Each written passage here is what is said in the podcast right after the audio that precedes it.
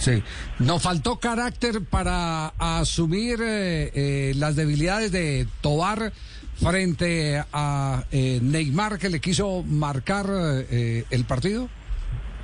Sí, sí.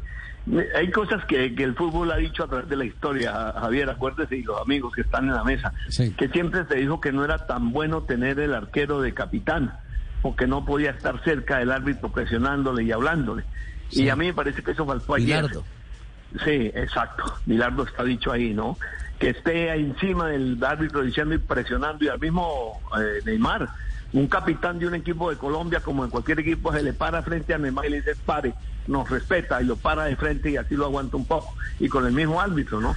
Es que Neymar anoche no solo nos trató de respetar, sino que respetó hasta el árbitro, Sí. que es lo más vergonzoso que he visto yo en los últimos tiempos, ¿no? Sí, sí, sí, esos árbitros que saben mucho son muy peligrosos.